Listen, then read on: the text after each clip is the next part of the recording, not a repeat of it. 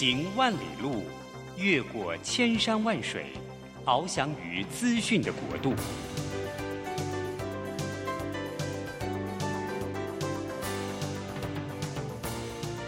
以全方位的视野，飞向更高更远的目标。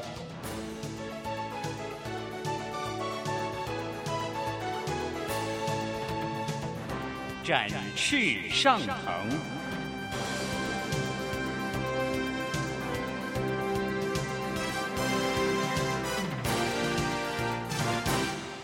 职场轻松学，本节目是由世界级电动巴士制造整合营运商唐荣车辆科技独家赞助播出。驱动绿能运输，实践低碳环境，唐荣车辆科技与您共创美好生活。这工作不是我的专业，我之前没有做过啊。奇怪了耶，事情都已经那么多，都做不完了。老板还啰里啰嗦的交代一大堆。职场轻松学，透过职场达人的真实故事以及深入职场的剖析，在轻松对话当中解答您的工作疑虑，排除您的工作障碍。职场不能说、不敢说的，在这里一次让您轻松学。欢迎收听张敏敏制作主持的《职场轻松学》。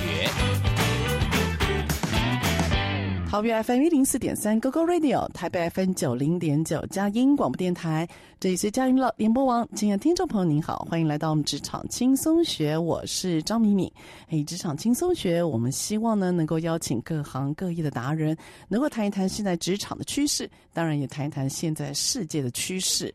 那这个世界趋势呢，希望能够呢这样的对谈，让你可以了解一二，而且看看哎，在我们生活当中到底能够实践跟学习多少。好，今天这个。主题啊，其实跟我们每个人生活跟家庭都有关。我首先要问听众朋友一个问题哈，你会不会常常用塑胶袋？各位，我其实对塑胶袋这个东西啊，我自己是蛮尽量尽量不要用它。某方面来讲，我其实蛮讨厌塑胶袋的，因为主要是我看了一个那个呃国家地理频道的那个影片哦，我看到海里的动物呢，它被那个塑胶袋。那个捆住整个脸哦，那个无法呼吸的样子，让我觉得蛮心痛的啊。因为我自己有在潜水啊，所以我看到海里的那个脏乱的世界啊，其实那时候还蛮触目惊心的。所以当我看了这个影带，然后根据我自己的自身经验，我一直在提醒我自己不要用塑胶袋。可是好像塑胶袋在我们生活当中无所不在，好像你也不得不用它。好像我有时候去全联买菜哦，我发觉那个包装还蛮多的。而即使到了传统市场，你要买一些零散的菜，那个老板好像也很自然的会拿塑胶袋去装你各种的湿湿干干的各种菜。我们逃离不了塑胶袋吗？那为什么不要用塑胶袋？我想一个最重要的理由是因为这个地球它已经过度负担了，而且呢，地球的呃温度在升高。各位有没有不知道有没有发觉，今年冬天来的特别早，然后似乎呢那个气候在极端化。到底这个地球怎么了？它生病了？而我们可以做什么？甚至呢，我们现在这一代能够为我们下一代做什么？这是一直我常常放在心里的问题啊。而今天呢，我请到了这位，呃，我自己发现他在整个的，不管说是呃零碳，还有绿能，还有重新再制，整个产业过程里面呢，呃，我觉得他花了非常多的心力。甚至这家公司，他在一开始呃成立的时候的设定，就是以所谓的零碳、绿能。爱护地球为宗旨，而这家公司它所生产的所有的商品，也都是基于这样理念而发生的。最近 ESG 成为大家很多企业的主题，那我想呢，这个 ESG 的主题下，这家公司它所带来的一切，还有它的历练，应该是成为我们现在职场上所有的人一个很好的学习。好，所以我们今天呢，请到了是我们欧莱德。那总经理蔡颖来到现场，跟我们谈一谈欧莱德这个品牌如何从绿、环保、零碳出发，而创造我们生活的一切。好，那我们现在呃来介绍一下欧莱德总经理蔡颖。来，宜颖您好，明明姐好，呃，各位呃在线上的佳音的好朋友好，呃，我是这个欧莱德的总经理蔡依颖。好，那依颖跟我们。呃，那个听众朋友，介绍一下您自己好吗？你字正腔圆的声音超好听的。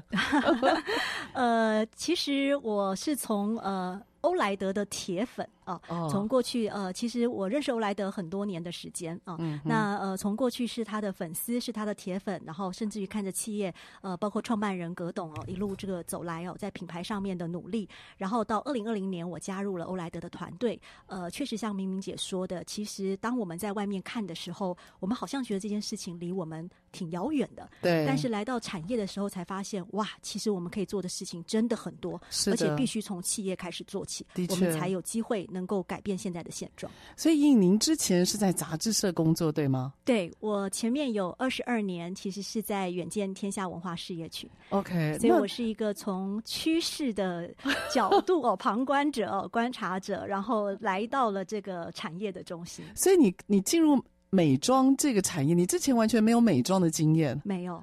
完全没有，没有。那是什么样的一个理念让你进入到美妆？因为美妆小事情很多，你知道吗？那进入这个产业算蛮累的，怎么会想要有这样子一个大转变呢？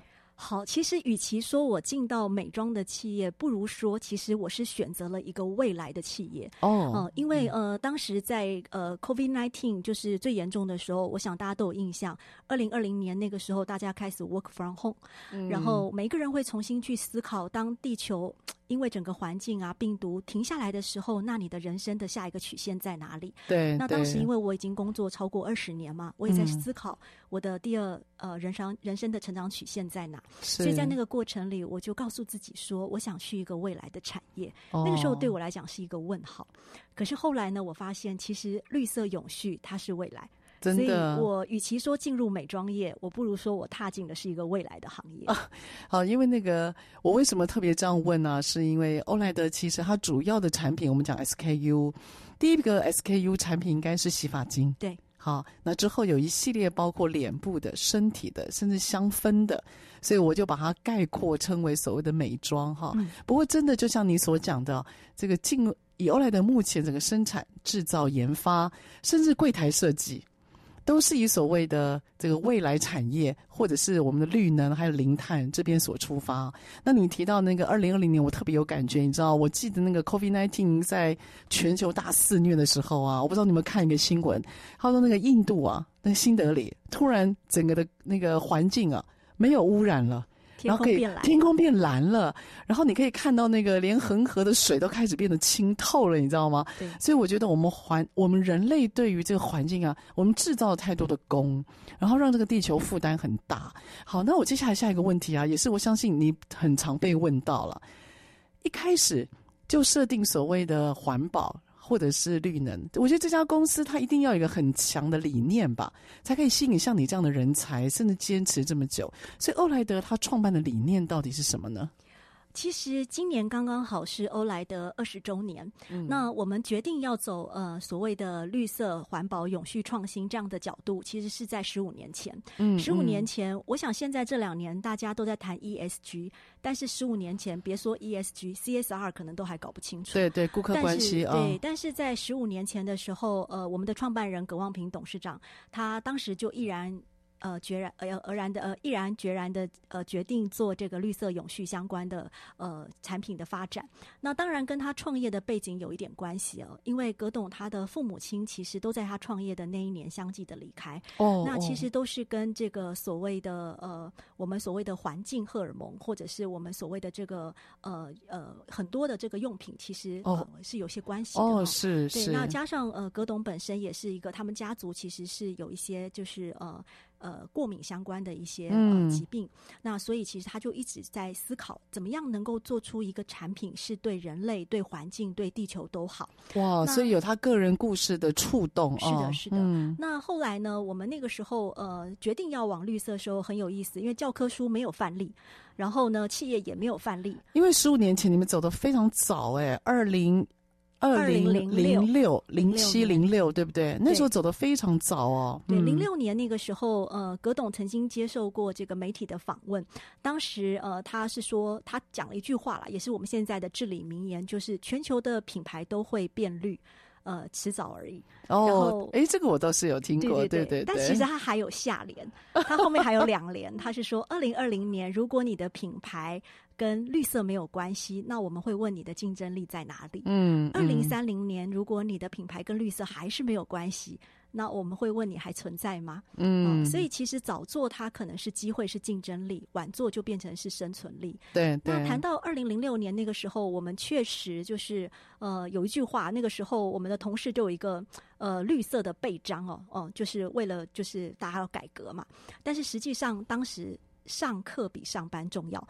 因为大家找不到，不晓得它的定义到底在哪里，所以每个礼拜一的下午，其实所有的主管是聚在一起开会，对啊、呃，然后来思考我们到底要从哪些地方开始出发。所以没有办法在台湾，因为在台湾找一个参考或者是一个示范企业，对吗？当时完全没有。嗯、对，那我们也是因为从刚开始呃决定我们要做绿色产品，然后呃同时要兼顾所谓的呃生态利益、社会利益，甚至于我们要提供的是绿色服务，就是我们俗称的这个四只脚开始到现在。现在我们其实发展了一整面墙的一个策略地图，很像一棵苹果树 哦。所以你们是先做，先看觉得实际上可以怎么做，然后再慢慢把它整理成，也许我们俗称叫策略地图。对、哦，先有做法。嗯。但是这个策略地图，我觉得后来对欧莱德是非常重要的一个阶段。嗯，呃，因为毕竟第一个，欧莱德并不是呃算是一个中小企业啊，毕竟它是中小企业起家，那现在也慢慢的在成长。但是它并不像譬如说 Google 啦、Apple 啊这些有非常庞大的资产，对，所以它必须做很多的取舍，资源上面的取舍。嗯嗯。那怎么取舍呢？其实看着策略地图，如果你做的事情跟那个图一点关系都没有，可以不用做了。啊，如果你做的事情跟上面有关，那你就可以开始努力的往下发展。所以它也变成在我们的文化里面是一个非常呃好的一个一个呃呃典范在那里。所以你的意思是说，从你们一开始在想到底要怎么样让自己公司的走向可以符合我们所想的，所以你就先把你手上有的资源该怎么做取舍，你会放在一个大的墙面上。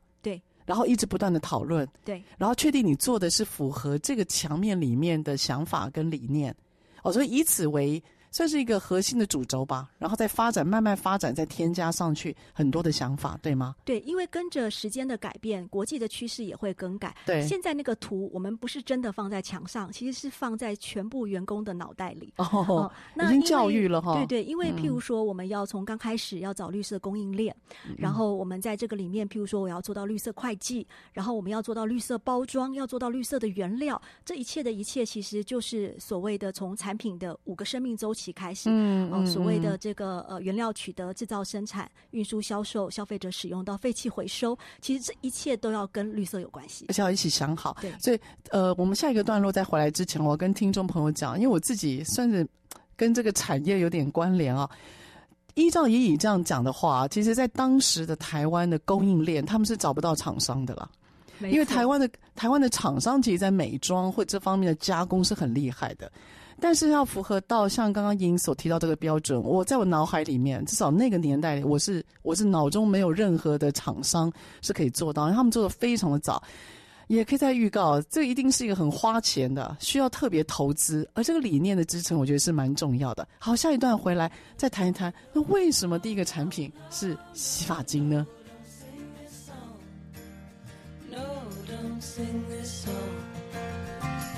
No, no, no, no, no, no, no, no, no, no, no, no, don't sing this song.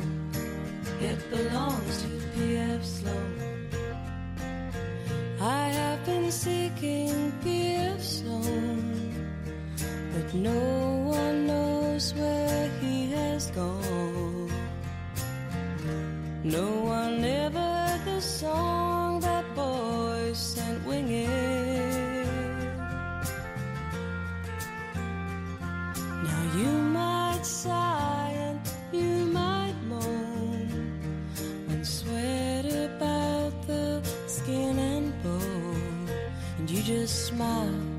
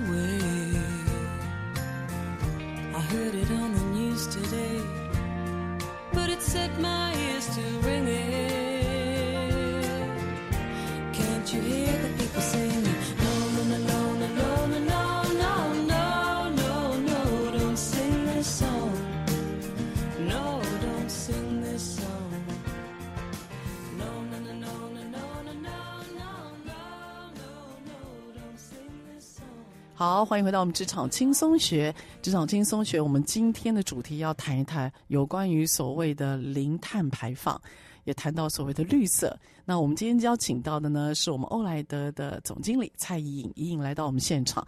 颖颖刚刚提到了有关于绿色这件事情呢，给予他人生第二条生命曲线啊，一个不同的自己。那欧莱德这一家公司呢，的确在台湾在早期，呃，包括 CSR，还有现在的 ESG，它有非常多的示范，甚至是现在带领很多的中小企业在教大家一步一步要怎么样走啊。因为它的路程跟路径其实非常的清晰，而且的确有非常多的经验值累积。那我要请一下，请问一下莹莹啊，为什么欧莱德第一个 SKU 产品是要从头皮开始呢？洗发精。好。这个是一个很好的问题哦。呃，当时其实呃，我们开始其实是从 B 端的市场进来。那洗发精其实大家都知道，我们女生都会去沙龙哦，就是去洗头。但大家不晓得有没有注意到，就是说，其实像我们每一个人在家里洗头，大概顶多一天一次，就已经算蛮厉害的。哦，对啊，嗯、对。可，可是其实大家想想看，我们去沙龙里面看这些设计师，还有这些学徒们，他们其实一天可能要洗二三十次。的头发、哦、是，然后你会发现他们的手，其实每一个人的手都是红肿的。哦，因为他们说他们会被洗发精咬手，对，嘎啾啊，对，因为洗发精里面，呃，过去的洗发精其实它有非常多的添加物，嗯、那这个添加物有一些当然对人体是有一些伤害、过敏这些。那我们当时因为有非常多呃在美容界的好朋友，特别是沙龙的这些设计老师，我们都叫他们是我们的绿色天使啊、哦。嗯、那他们看到他们这样，而且他们是有专业，其实是很辛苦，所以我们就在想，我们是不是可以提供一个洗发精，是可以让他们。在帮客人做变美的服务的同时，他自己的手不会因此受到伤害。所以我们在二零零七年那个时候，我们呃发表了一个叫 Bar Free，哦、呃，就是有八种对人体有害的这个物质，我们把它拿掉。然后当时在意大利的这个美妆展里面呢，我们就做了公布，全部的人其实非常的 shock，因为想说如果把这些都拿掉。那一瓶洗发精可能就清清如水了。对，那还能做什么呢？对，还能洗什么发呢？对，或者是说早期大家的感觉就是说，好像洗发精哦，就是譬如说荷荷巴啦、珍珠 哦，有早期我们在洗的时候什么珍珠亮白啊，其实那些里面都是添加了很多，也许它在呃行销上面有一些意义，但是真的对健康上面并没有帮助。我们就把这些全拿掉。是。那拿掉之后清清如水，但是后来发现。它即便清清如水，可是因为它对人的健康更友善了，所以它反而挽救了非常多的设计师的手。嗯、所以我们早期、哦、其实前十年我们是一块广告费都没有的，但我们当时呃所谓现在叫做所谓口碑行销，早期没有嘛哦，那个时候就非常多照片都是一双一双设计师的手。哇，好感动的画面！嗯、其实你知道吗？我之前在 L'Oreal，。那以我们 L'Oreal 最有名的就是跟毛发有关的商品。嗯，其实 L'Oreal 它早期是做头发出来的。嗯，好 L'Oreal 的产品出来的。那那个我们对于头皮这件事情，公司内部其实是有一些教育的哈。嗯、那即使这样子啊，公司内也会教育我们说，如果你长期染发，或者是长期你拿外面洗发精洗头发，那我们有个小秘诀，就是一个月一一次要用洗发粉洗头皮。洗发粉很简单，就是 Nice 那种洗发粉，一包之前好像八块钱吧。他说你就用洗发粉洗头皮，要干嘛呢？把你那个累积的 silicone，或者是累积的残留，你要把它在头皮上面把它搓掉。对，他说这个没有办法，因为累积，你你洗你自己洗头再怎么洗啊，那个累积没有办法完全洗掉。这个你讲这些，突然让我很有画面。因为我们台，你知道吗？我们欧莱雅内部也有个资料。台湾的女人她的掉发率其实全世界排行前三名的。哦，不是男性哦，是女性哦。我们掉发率其实蛮高的，主要就是因为污染，还有因为洗头发所带来的残留，让我们的毛孔没办法呼吸，还有那个化学物品太多。对，哦、所以后来当然洗发精是我们的第一个 SKU。嗯，后来当然我们很出名的其实是咖啡因养发液，其实也是。照顾头皮养发嘛，是是就是像刚刚明明姐说到的，就是让你的这个毛细孔，让你的这个头发的头皮重新恢复生机嘛。对。那其实我就像刚刚讲到，我们有太多的呃，现在生活当中用的物品哦，其实是嗯，添加了蛮多不必要的内容。对。呃，不止洗发精，像我们呃去年刚拿到呃法国永续美妆大奖首奖，也拿到日本 Good Design 的这个金奖的一个牙膏。其实连牙膏我们都颠覆。一百八十四年的配方，因为后来我们在研究才发现，原来牙膏一百八十四年来没有改过配方，从第一支高露洁开始。真的吗？对。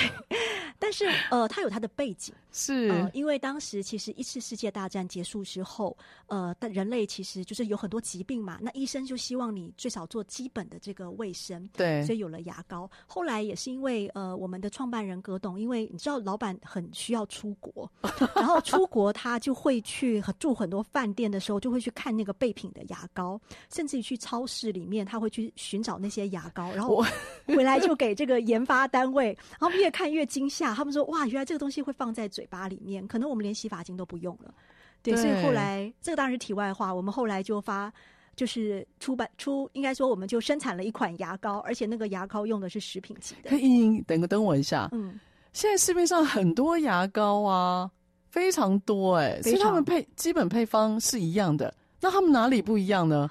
就多加了一些什么保护牙龈的，就这样而已吗？功能面、效功效面，就多加一点。对，譬如说，呃，草莓牙膏这是加了口加了口味，然后譬如说美白牙膏，它可能是加了一些功能功效面，但基础的配方其实是一致的。哇，这个听了让我很惊讶。不过大家先放心，就是说，我们因为是前两年开始研发牙膏之后，我们也蛮开心的，就是当时一开始我们只是为了觉得它应该做而做。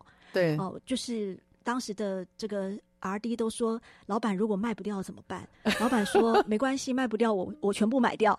后来第一批被我们员工全买光了，因为我我们研发了那个大概有两年多的时间。那莹莹，我接下来要问你就是啊，不管说是牙膏有这种颠覆性的想法，或者是洗发精，你希望能够照顾设计师的双手，我觉得你很你们很需要跟消费者沟通哎、欸。对，因为你们是 B to C 的产业嘛，对对吧？其实后来是 B to C 的产业，因为你们有直营店面，你们有自己的旗舰店，有非常棒的专柜的设计。你怎么去跟消费者沟通？因为我觉得现在大家对于环保商品都是支持的，可是支持说完之后，看到价钱，或者是他今天他觉得这个功能他有一些疑虑，你们很需要跟消费者沟通，要怎么样跟消费者沟通你们所发现跟看到的一切呢？如果不能只靠口碑吧？对，呃，这个其实也是我们很常被问到的问题。嗯，我们其实有三大问题常常会被问到。第一个就是每次老师跟教授来到我们公司，第一件事就先问：呃，你这个 ESG 的公司哦，呃，会赚钱吗？哦，这个几乎是包括评审都会问哦。那我们就会非常认真的说：报告老师，那个我们其实赚钱。OK，这十几年来，我们都是赚钱，不但赚钱，我们每年帮员工加薪。哇，好棒！哦、这个就是说，很，很鼓励人、啊、呃，也也让大家知道，即便是一个中小企业、绿色的产业、永续的产业，它是可以靠自己的能力生存，而不是靠呃，譬如说有些是募资啊或各方面的。这是第一个。那第二个，确实零碳这件事情很难沟通，因为零碳。跟我们有什么关系？一般人会觉得我我只要它价格便宜啦，我只要它有效果啦，或者是看样子包装啦。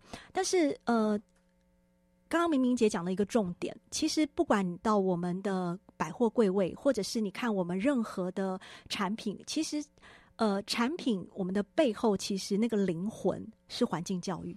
嗯，的确是。对，环境教育是我们的灵魂，所以我们做每一件事情，其实呃不单纯要让它的标准是高于现在世界各国的标准，最重要的是，我们如果没有在设计各方面把环境教育放进去的话，那个产品就不是欧莱德的 style。所以你你所谓的环教育进把它设计进去是什么意思呢？具体来讲呢？呃，我可以举一个我们呃。一开始在欧洲最知名的呃一个产品叫瓶中树，那那个瓶中树其实是用六杯星巴克的咖啡渣加上淀粉做成了一个瓶子，然后这个瓶子呢，其实它是可以呃呃二十八就是三一年的这个保存期间，然后里面的洗发精是三年。那那个时候我们其实呃那个洗发精你用完把它插在土壤里头的时候，呃我们在底下埋了两颗种子，所以它是可以。分解之后长出咖啡树哦，对，那这个发表当时我们在欧洲的时候受到非常呃热烈的回响，包括我们去芬兰的时候，他说这个是全球最绿的洗发精。哇，我都起鸡皮疙瘩了。所以你连这一块，就是它用完之后的分解这一块，你都设计进去了。对，当时的这个我们叫做 Tree in Bottle 这个产品本身是把。教育的意义放进去，对的。但是即便是这个，我们后来生产的所有的现在的洗发精，我们从内料里面是做绿色的原料，在绿色的工厂生产，我们连那个外包装都是用百分之一百的这个回收料。嗯、哦，那其实现在市场上面用百分之百回收料做瓶子的，恐怕美妆业应该就只有我们家。是的，我肯定。嗯，对的，很少，非常少。对。那殷子英，我现在好奇啦，就是可能下一个段落你跟我们再聊一下。那在有关于这所谓的这样子的绿能的产品哦，那你今天慢慢 SKU 越来越多了，所以你在产品研发上面，你从零到一是一个怎么样的过程？待会跟我们分享好吗？好，好，下一个段落回来。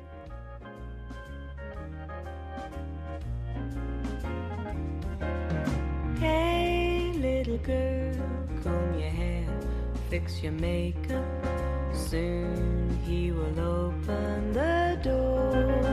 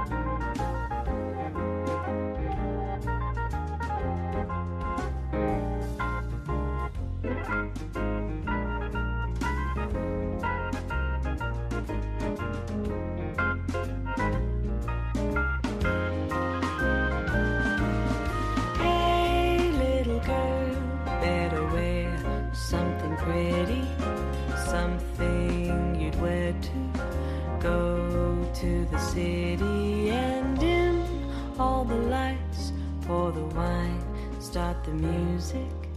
Time to get ready for love. 台北 FM 九零点九，佳音广播电台；桃园 FM 一零四点三，Go Go Radio；宜兰 FM 九零点三，Love Radio。这里是佳音 Love 联播网，精彩节目，欢迎继续收听。好，欢迎回到我们职场轻松学。职场轻松学在每个礼拜三早上八点到九点播出。在车上的朋友，您可以定频您的收音机。桃园是 FM 一零四点三 GoGo Radio，台北是 FM 九零点九佳音广播电台。那呢，职场轻松学这个节目，我们也安上了那个呃 Podcast，所以您可以呢在您的 Google 上面打我们的关键字啊，职场轻松学，或是打张敏敏，您都可以听到我们的节目，而且随选随听。好，我们今天的题目的主题是什么呢？我们来谈一下有关于所谓的零碳排放真正的绿能。那请到是我们欧莱的总经理尹颖，他来到我们现场。尹颖刚刚提醒我们在有关于所谓的绿能跟环保，其实我们周遭都能够做的事情。而且做绿能，如果您是开公司的，或您是主管，给您一个好消息，他们是赚钱的。但在赚钱的路上呢，是辛苦的，但是我觉得却赢得了下一次，或者说未来企业不断的成长。哈，我觉得永续经营是一个蛮重要的概念。好，那刚我上一个段落，我有问莹莹说，如果说你今天要绿能，身为一个可能你在研发的是一个我们日常家用品都会用到的，好，包括我们提到的洗发精，还有您提到的牙膏等等哦。你的研发如果要遵守绿能这个大原则的话，那从零到一。会有什么样的概念或想法会在里面讨论呢？嗯，呃，绿能其实只是我们其中的一块，因为它主要讲到是你在生产制造里面的呃所使用的这个能源啊。好、嗯呃，但是就是像一般消费者一定会觉得，就是说，那呃，请问绿色永续的产品好用吗？对，接下来就功能了。哦、对，对对，因为大部分早期因为科技的关系，老实说，天然的产品真的很难用。哦、但是现在整个科技的进步哦，包括我们在我们的呃绿建筑总部、我们的工厂里面，包括有各种的萃取的方式，都是用很高科技在做萃取。同时，我们自己有所谓的 P two 实验室。哦，呃，最近因为之前 COVID nineteen 的关系，大家才知道有 P four 实验室。P four 是病毒嘛，P two 其实是细菌、养菌。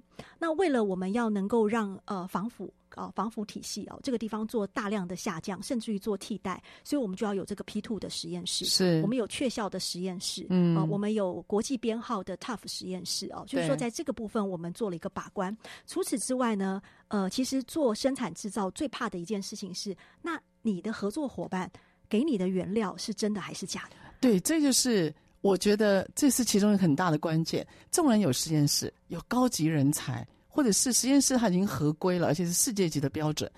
重点在你的 input 跟你的 output，对不对？因为你是整段一起设计发展去想的嘛。对。那你的供应、你的供应链、你的厂商，你要怎么去挑选呢、啊？他们不可能 ready 在那边随军任意挑吧？呃，这分两个部分来思考。第一个，当然我们现在的供应链的厂商都非常好，因为他跟着我们走了呃数呃走了十几年下来，现在每一家订单都接的比我们大。呃、我们我们当时跟他们一起研发，都跟他们说，如果成功了以后，麻烦只有一个请求，就是欧莱德订单蛮小的，请你们记得要接 哦、呃。这个因为他们现在都接国际的大订单，所以厂商也跟着你们一起一起被迫成长。他也他也做了绿色转型，对他做绿色转型。那第二个就是说刚刚讲到的，嗯、就像我们有时候在讲哦，譬如说之前。有油有这个食用油的问题，对，其实食用油的问题最后受受灾的其实可能是百年的老店，它就因此倒掉了。哦、没错。那我们后来就就发现最简单的方式就是送实验室，所以我们后来找到一个方法，就是把我们的产品送到美国的贝塔实验室。嗯，它是一个就是呃所谓它可以验得出来你是天然还是非天然，所以等于是你们寻找一个国际级的第三方的公证单位，而且政府的，对、嗯嗯。那它的这个验证叫做 USDA Bio-based。就是说，他用所谓的碳十四侦测法，就是早期我们在讲考古学。不会吧？碳十四？哎，对，考古学就是说，如果今天你在这个产品里面验到的是几千万年的，代表它可能是从石油里面。哇，我头皮又发麻了。你用碳十四去做成分的分析？对，那它是全产品，它不要你的呃成分表，它就是整个产品拿下去。实验室里面验，OK。那目前在美国的 U，当然它不是只有验洗发精，它有食品、有建材，各方面它都有。目前在美国的 USDA Bio-based 认证里面，洗发精全世界有几十万支，对，过关的有六十支，其中二十只在台湾。哇，这个二十支都在欧莱德。哇，莹莹，这个我必须说，您跟您的老板还蛮疯狂的，因为你们走狂。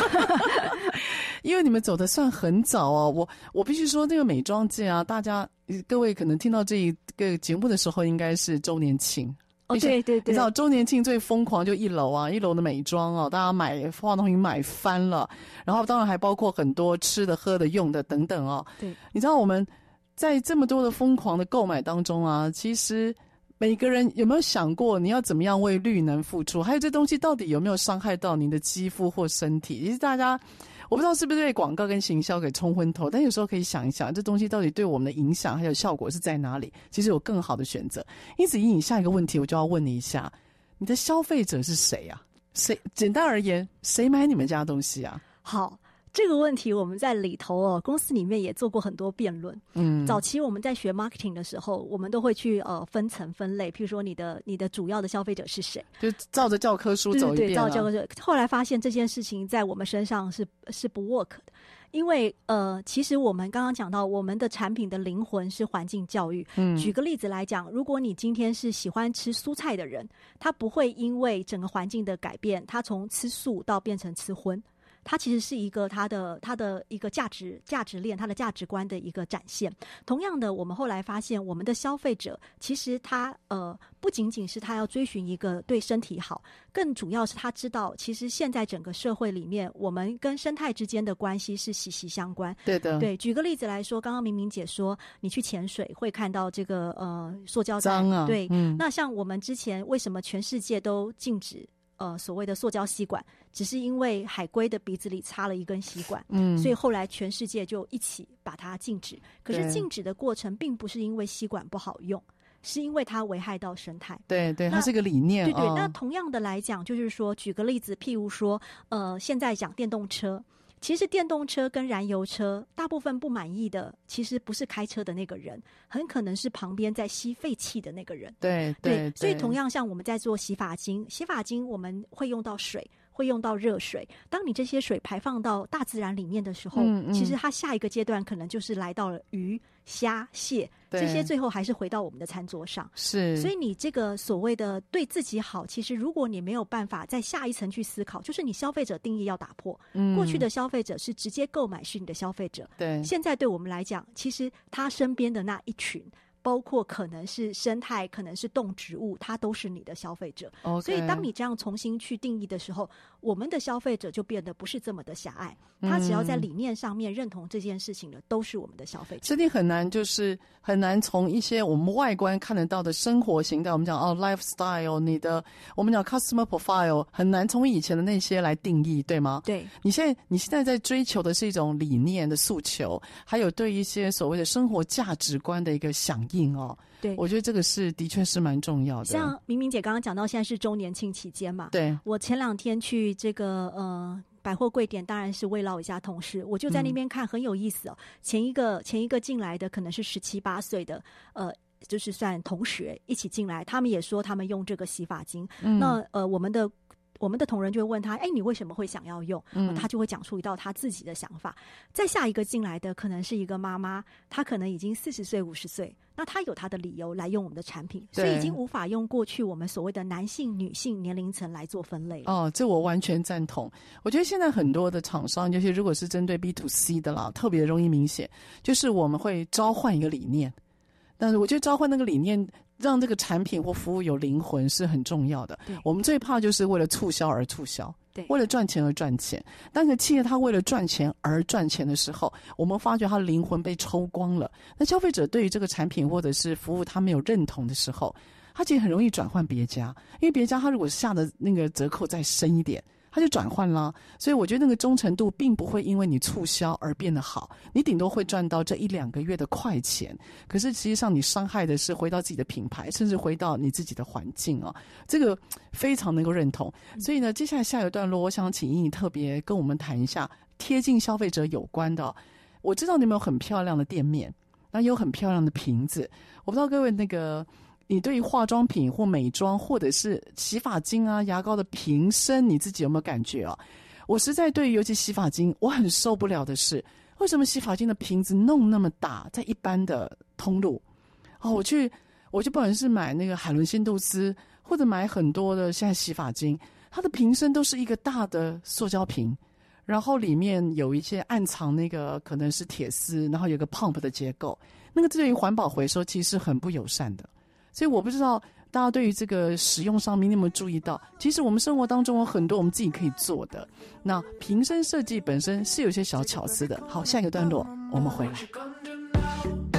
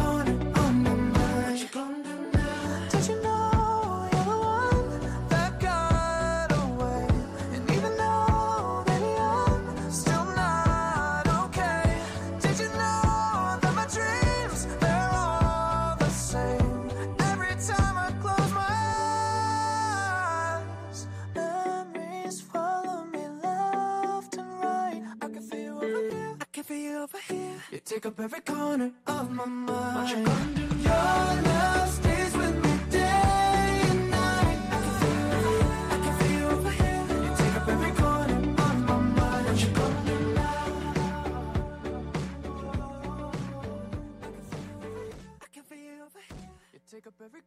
好，欢迎到我们职场轻松学。我们今天请到的是欧莱德的总经理尹颖来到我们现场。那尹颖提到了，呃，欧莱德这家公司，它在当初设定的时候呢，就是朝所谓的绿能还有零碳的方向来走。慢慢的经过一路上从研发一直到生产制造，获得了非常多的厂商还有消费者的反应还有回应啊。所以目前在 ESG 的整个主题上面呢，算是为台湾中小企业它示范了一个历程。而这个历程，我觉得对于现在台湾的企业，尤其想要进军到欧洲或者世界各地啊，因为现在 ESG 已经变成是进到各国市场的一个标准了哈。那它呢提供了一个非常好的典范。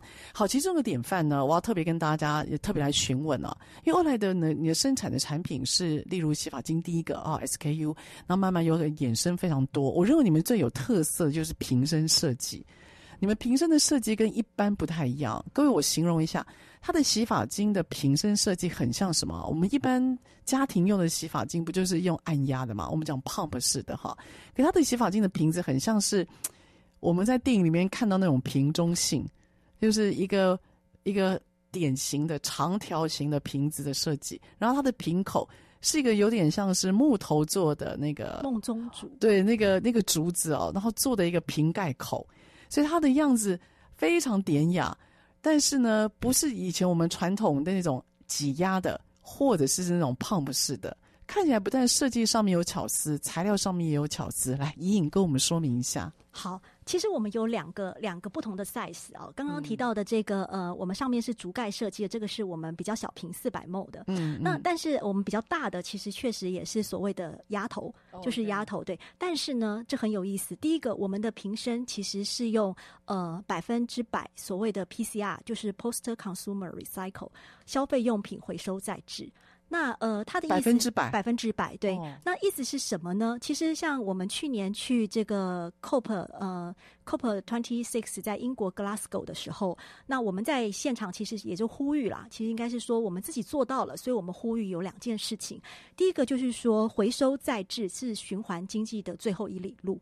为什么？嗯、因为我们现在各国像台湾跟德国都是回收非常回收教育做得非常好的两个国家，是是是。我们的孩子一二三四五都会分，对。但是回收完不是拿去烧掉、埋掉、丢掉，其实是要想办法再制。就是回收之后的那一段，对，对不对？之后了呢，很多人到那里就断了。嗯其实各国的法令在鼓励的里面都是在回收有回收基金的鼓励，但是没有鼓励再制。嗯、那再制是谁可以做？企业可以做。所以其实我们就是用百分百，而且是百分百。那回收再制其实它就会有一个数字出来。譬如说我们现在的一个呃瓶子哦，我现在用一千 ml 比较大瓶的来举例好了。我们一千 ml 的洗发精哦，它那个压头是全球第一个回呃再制的塑胶压头。第二个，它的那个瓶身其实也是所谓刚刚百分百 PC。的，那它的瓶身如果相较于一个全新的瓶身，就是如果你不是用这种回收再制，它可以减碳八十三点七。哇，到八十 percent 以上。对，然后那个鸭头本身可以减碳百分之六十六。哇，OK，哦，就是相较你去拿另外一个新的来比较的时候，嗯嗯嗯，那在这个过程里面，你就会发现，因为我们当时做了很早，我们在二零一一年、二零一零年我们就开始做碳足迹盘查。二零一一年，呃，全球第一支呃所谓的呃碳中和的洗发精在我们家。那当时就是因为要先盘查嘛，你盘完了这个产品的足迹，你才知道热点在哪嘛。热点在哪，你才知道怎么减热点，才会有计划。所以你减碳计划出来，就是想办法把热点减掉。对。那当时我们的热点就发现在一件事情上，我们的热点其实是在消费者使用，不是原料。啊，什么意思？消费者使用？对，因为我们在产品的生命周期是有五个生命周期。嗯嗯。原料取得、制造、生产、运输、销售、消费者使用到废弃回收，大部分人都猜错。大部分人都猜原料生产那里排碳量很高，其实不是。其实以洗发精不是。好，我们当时定义，因为洗发精，第一个我们不可能买一瓶洗发精回家就放着不动，我们一定会拿来洗头发。对对，因为它它它是消费，它消耗品啊。对，那你洗发一定要用到水啊。呃，对啊。而且还是热水。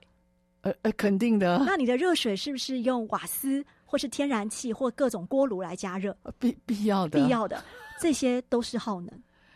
Oh, 所以我们.我们在做到零碳，一般来说，现在大部分人谈的零碳都是。谈到比较多是所谓，呃，我们比较比较呃，算是科学的说法，叫做范畴一、范畴二、范畴三。范畴一讲的就是直接排碳，你在生产制造直接工厂排的碳；间接呃，范畴二就是间接排碳，指的就是呃，你的公司是不是用绿能啊？哦、呃，是不是用太阳能发电啊？那第三种是最少人做的，就是你做到消费者使用到废弃回收。哦，到最后末端最后末端就是从摇篮到摇篮，嗯、不是从摇篮到坟墓。哦，对，OK。所以这一段其实。其实我们要一开始就决定这么做的时候，其实很多人不能理解，他们会觉得你干嘛要做到这么底呢？哇，这真的，我说真的，今天要不是你特别说，我们真的很难理解到所谓的零碳排放，它是从它是从摇篮到摇篮，对，就从从零到一到另外一个一哦，对，哦，哇，我都没有想到，对呀、啊，这个。洗发精肯定需要用到电啊、热能啊、锅炉水等等的。所以，呃，后来刚刚提到一件很重要，就是那我们做了这么多事情，怎么跟消费者沟通？对，好、呃，那我们就后来，呃，在去年也很有意思，我们其实呃公司里面有三个永续圈，都是员工自己组成的。嗯，我们在里面就。呃，大家就突然间想到了一个 idea，这个 idea 也具具体的实践出来，就是既然我们都已经有办法做所谓的碳足迹盘查这些，代表我们每一个我们每一个产品，我们都会有它的数字。是，所以后来我们就很有意思，我们就把每一瓶洗发精，譬如说四百 ml 的洗发精，它的排碳量大概等于十一公斤。哇，那十一公斤，我们又去找。卫生署这边，呃，就是这个环保署这边，他们其实有数字，一棵二十年生的大树，一年可以吸的碳，差不多是十一到十八公斤。所以也就是说，我如果用到刚刚讲百分之百回收再制，里面是绿色的原料，我不再去，我我想办法不要用石化来源来做它的成分，我所节省的这些碳，就相当于。